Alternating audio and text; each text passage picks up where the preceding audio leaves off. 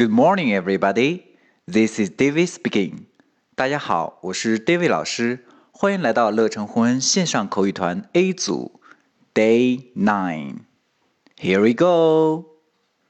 小新和小萌一起去爬山，可是小新爬得很快，小萌被远远的落在了后面。看看小萌是怎样对小新说的吧。Hey, wait for me. Hurry up. OK，小萌说的是，Hey, wait for me.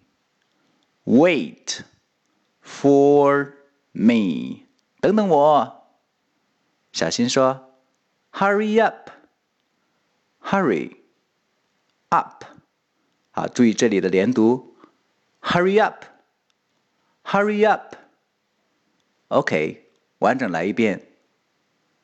Hey, wait for me. Hurry up. That's all for today.